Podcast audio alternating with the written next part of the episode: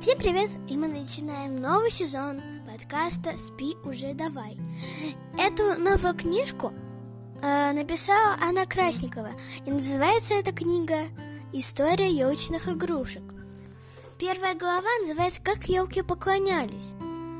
Когда появилась новогодняя елка? Очень давно и совсем недавно. И вот почему.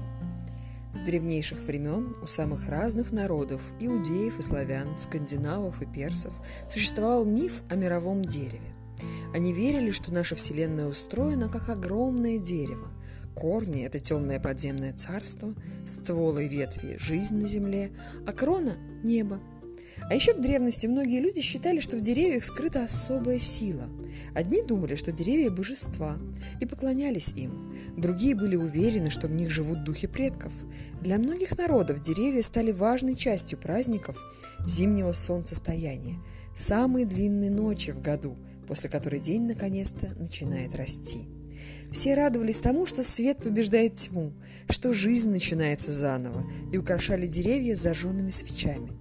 Так, например, делали кельты, древние племена из Центральной и Западной Европы – и римляне, в декабре отмечавшие Сатурналии, праздник в честь Сатурна, бога земли и посевов.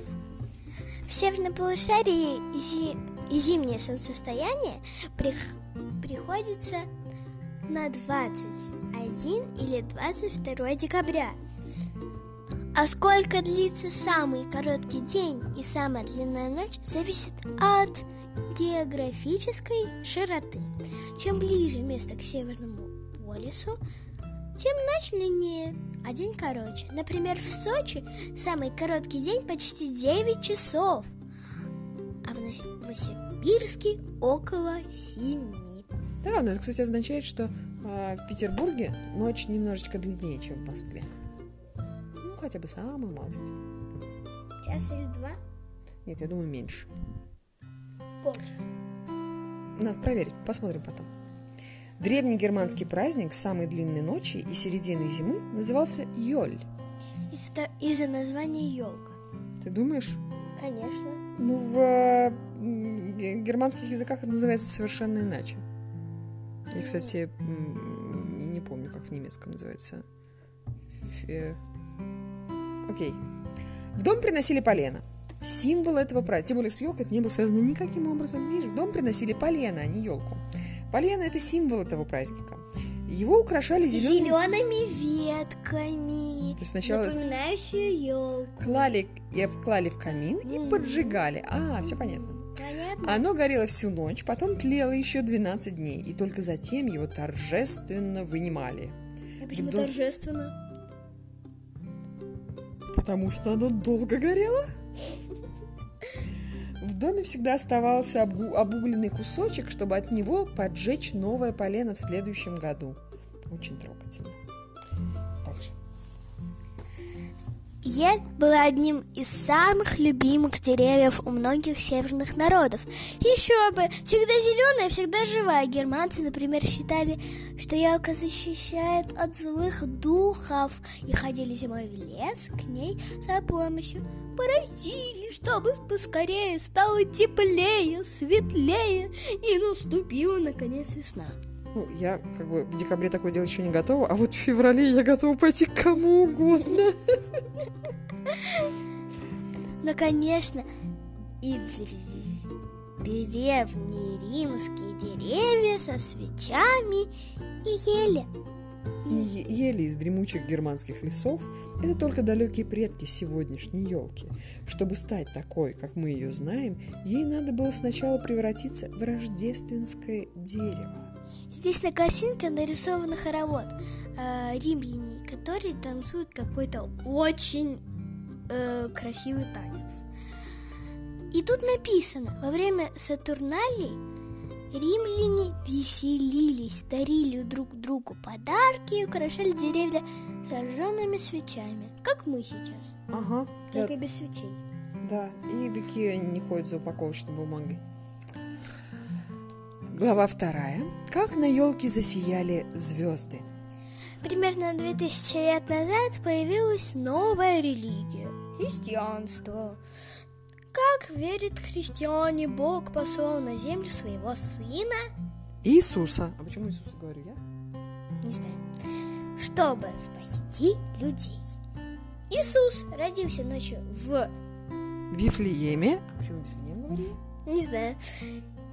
И над городом зажглась яркая звезда. Увидев эту звезду, пастухи, пасшие стадо неподалеку, пришли поклониться младенцу его матери Марии, а затем волхвы, восточные мудрецы, принесли Иисусу подарки. Точную дату его рождения никто не знал, и Рождество начали отмечать в день зимнего солнцестояния, который в те времена приходился на 25 декабря. Рождество стало одним из главных христианских праздников. Первая известная нам запись, в которой говорится об украшении дерева на Рождество, была сделана примерно в 1400 1400 году. Она найдена в монастыре в португальском городе Алкабаса. Интересно, там колбаски вкусные. И в ней монахам рекомендовали брать ветви лавра, такого растения, вешать на них апельсины и в каждый апельсин втыкать свечку. Наверное, это очень вкусно пахло. Здесь также нарисована звезда, а, уже елочная игрушка, и подписано. Очень часто Вифлеемская звезда изображается восьмиконечной. И тут говорится, век за веком, за веком древняя языческая традиция украшать деревья в конце декабря все больше ассоциировалась с Рождеством, но только в 16 и 17 веков она стала превращаться в обычный при... В обычай, принятый во всей Европе. А первая была Германия. Уже в 1605 году один путешественник увидел, В Страсбурге.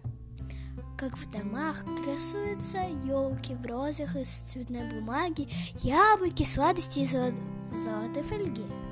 В России елка появилась в начале XIX века. Летом 1817 года немецкая принцесса Фредериха Шарлотта Вильгельмина вышла замуж за Николая I, будущего императора, и уже в декабре устроила домашнюю елку в императорских покоях в Москве. С тех пор императорская семья наряжала елку каждый год.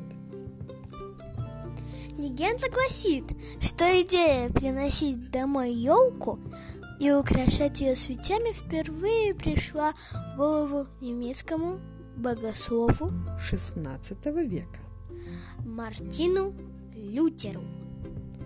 Положившему начало новому течению в христианстве – протестантизму. Ты пока не знаешь про это, я тебе чуть позже расскажу.